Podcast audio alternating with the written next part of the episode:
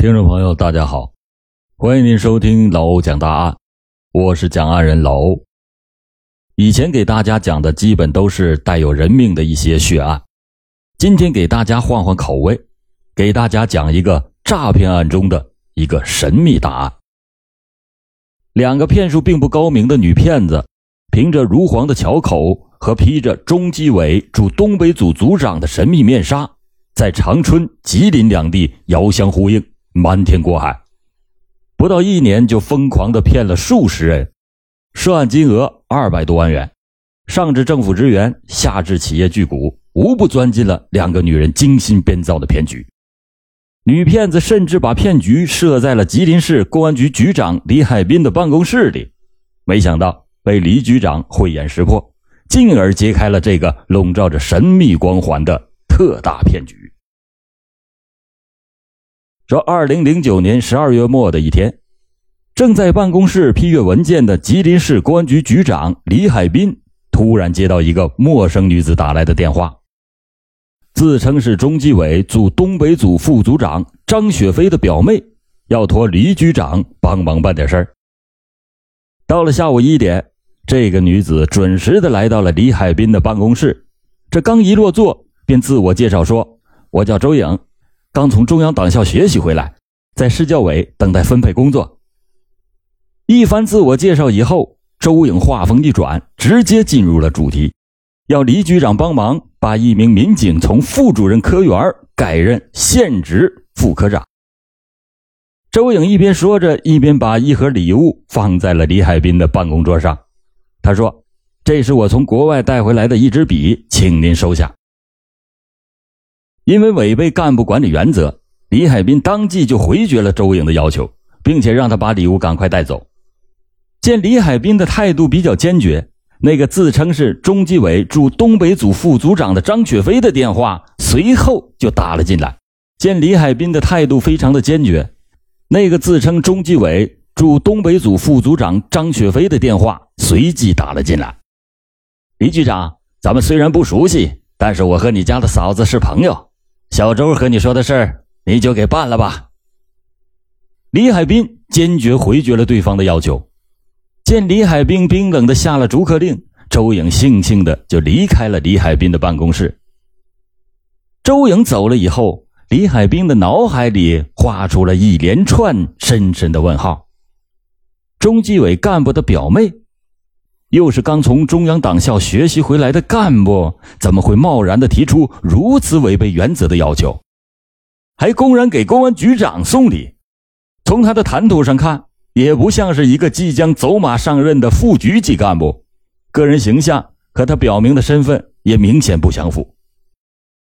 再有，那个自称是中纪委驻东北组副组长的张雪飞。一个负责干部监督工作的领导，怎么也不能这么不讲原则吧？种种不合理的行为都令李海滨费解。他想弄清这两个女人的真实面目，于是李海滨拨通了爱人的电话。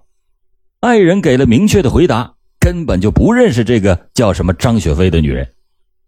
李海滨又询问了市教委有没有一个刚从中央党校学习回来、名叫周颖、正在等待分配的干部，得到的答复是。根本就没有此人。多方调查的结果更加证实了李海滨的判断。那么，这两个女人到底是什么背景，竟敢在公安局长的办公室里招摇撞骗？李海滨当即就把船营公安分局的局长郭树明叫到了自己的办公室。他说：“一定要揭开周颖的神秘面纱，迅速的侦破此案，消除社会影响，绝对不能容忍这样的渣子玷污中纪委的声誉。”辱没政府机关的形象。按照李海滨的指示，船营分局立即组成了专案组，全力侦破这一起冒充国家机关工作人员的诈骗案件。二零一零年一月十九日下午两点，北京市某集团公司的干部刘岩来到了船营分局报案。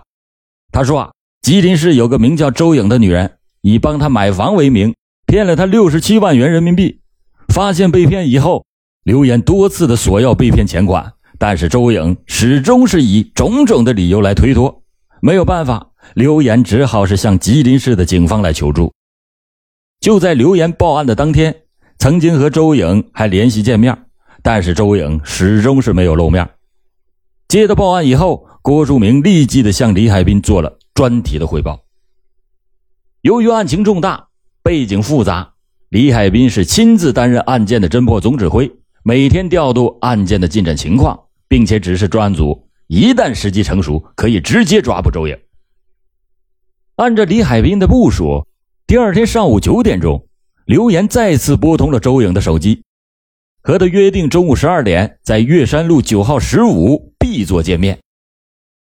距离约定的时间还有三个小时。专案组提前来到了九号十府，熟悉了一下 B 座周围的环境，秘密的进行了布控。中午十二点，当这个神秘的女人款款来到了九号十五 B 座的时候，早已经等候多时的刑警出现在她的面前。这个周颖，女，一九七一年生，初中文化，户籍所在地是吉林市丰满区泰山路，现居住在吉林市昌邑区红博景园。一九八八年，周颖是毕业于吉林市商业学校，自费学习了东北师范大学中文专业和研究生班。一九九五年，还担任了《中国经贸时报》吉林市记者站的记者。二零零一年，任吉林市电视台节目策划，在二零零五年以后开始失业。在了解了周颖的主要经历以后，专案组直接进入主题，对周颖展开了强大的政治攻势。周颖施展了女人惯用的赖、推、闹、哭等伎俩，企图是蒙混过关。但在大量的证据面前，周颖不得不供述了犯罪的事实。二零零九年八月以来，周颖伙同长春市的张雪飞冒充中纪委驻东北组副组长等身份，以为被害人亲属子女找工作、上大学、承包工程为诱饵，诈骗作案八起，涉案金额高达一百余万元。这俗话说啊，苍蝇不叮无缝的鸡蛋，骗子其实也是一样。之所以这个世界上存在着骗子，是因为在骗子的周围有滋生他的土壤。周颖知道，要想骗术得手，就得包装自己，要千方百计的提高自己的身价，让周围的人知道自己有办事的能力。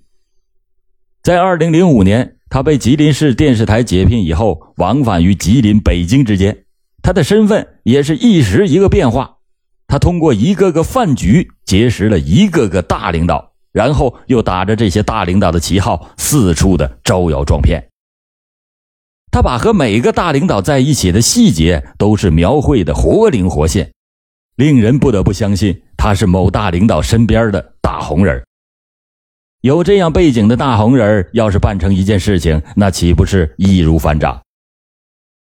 二零零九年八月初的一天，在一个生日宴会上，周颖认识了比他年龄小一点的张雪飞。那一天，张雪飞开着一辆鲜红色的凯迪拉克，在他身前身后簇拥着许多平时都是高不可攀的大人物。张雪飞呢，穿着一身套裙大方得体，款款落座以后，显得是更加的光彩夺目，气度不凡。比这更令周颖羡慕不已的是，这个女人是中纪委驻东北组的副组长。经过朋友引荐，周颖不失时机的坐在了张雪飞的身边。在酒席散了以后，两个人成了无话不谈的好朋友。从此呢，周颖就是人前人后称张雪飞为表姐。就在接下来的半年多的时间里。这对彼此心照不宣的姐妹俩珠联璧合，合演了一出出令人叫绝的双簧戏。许多求助无门的被害人，在他们精心编造的谎言下，心甘情愿地把积蓄多年的血汗钱拱手送到他们的腰包里。二零零九年的九月，周颖得知到某机关干部张立波的女儿大学毕业以后没有考上公务员，正在四处的找门路给女儿安排工作。见到有机可乘，周颖找了一个适当的机会开始故弄玄虚。他向张立波透露说：“中纪委驻东北组的副组长那是我表姐，中央的某部门的许艳玲、李涛那是我多年的老朋友，我可以把你的女儿介绍到中国电监会工作。”天下所有的骗子都是抓住对方有利可图的软肋，周颖呢也是一样。身处政府机关的张立波早就听说周颖是手眼通天，在北京认识了很多的大人物，有这样的背景，他女儿的工作那肯定是没问题。几次宴请以后，张立波主动的央求周颖：“你千万要帮我把女儿介绍到中国的电监会。”见到鱼已经上钩了，周颖却不急于的要钱。他说：“北京的事情不好办呐，关系套着关系。”这张立波听出了弦外之音，连忙说：“只要是把我女儿的事情办成了，费用绝对没问题。”随后，他就把多年积蓄的二十万元人民币交到了周颖的手里。周颖接过钱以后，神秘地说：“你就等着好消息吧。”周颖所说的好消息，张立波始终是没有等来。日子就这么一天天的过去，他终于发现被骗了，一次次的找周颖要钱。周颖呢，就生气地说：“钱都花在办事人的身上了，你这个人怎么出尔反尔呢？”又等了一段时间，周颖那边还是没有消息。此时已经是快年底了，张立波迫不及待地索要那笔钱款。见到实在是拖不下去了，周颖盯住了下一个目标，那就是后来发现被骗到船营公安分局报案的北京某集团公司的干部刘岩。二零零九年十一月底，周颖从骗取刘岩的六十七万元购房款中拿出了二十万元归还给了张立波，对张立波说：“没想到许艳玲和李涛办事这么拖，你那二十万元还在他们手里。这二十万元是我暂时从朋友那里挪借的。”周颖其实很心疼那已经到了手的钱，但是他不能因小失大，更不能把事情搞砸，他在物色着。更大的买卖，果然买卖来了。吃一堑不长一智的张立波再次的找到了周颖，让他帮忙把外甥女安排到公安局。在张立波看来，他女儿没有调到中国电监会，责任不在周颖，而是北京的衙门口太大了，事儿难办。但他始终相信周颖的实力。周颖答应的那是很爽快，他说。我大哥赵连海那是中央某部门的主任，正好手里有一个公务员的名额，我找我大哥把这个名额就给你外甥女儿吧。张立波心想，北京的事情不好办，吉林市的事情那一定不会出差错，就按照周颖提出的数目，张立波把十六万元人民币又交到了周颖的手里。可是令张立波始料不及的是，吉林市的事情也很难办。直到他心目中的大能人进去了，他外甥女进公安局的事情也没有个着落，自然他外甥女一家辛辛苦苦积攒的十六万元也打了水漂。其实周颖的骗术并不高明，甚至说很拙劣，但身为局内的人更是迷中人。周颖几乎是用同样的骗术，令许多有身份的人，也是看好周颖的身份背景，对周颖有所求的人。乖乖的就把腰包里的钱交到周颖的手里。有时候，他面对自己精心构造的空中楼阁，周颖也很害怕。他怕一旦骗术败露，受到法律的制裁。但是，金钱的诱惑力又使他一次次的铤而走险。他采取的方式是先骗后躲，实在呢躲不过去，就继续骗，编造一个又一个理由，设置一个又一个的诱饵。把被骗人一沓沓的人民币骗的是心安理得，揣进自己的兜里，然后再拆东墙补西墙，弥补他一次次行骗以后留下的一个个漏洞。刘岩的六十七万元购房款解了周颖的燃眉之急，但令周颖始料不及的是，正是这六十七万元成了他骗术生涯的终结者。不仅张立波的二十万元催得急。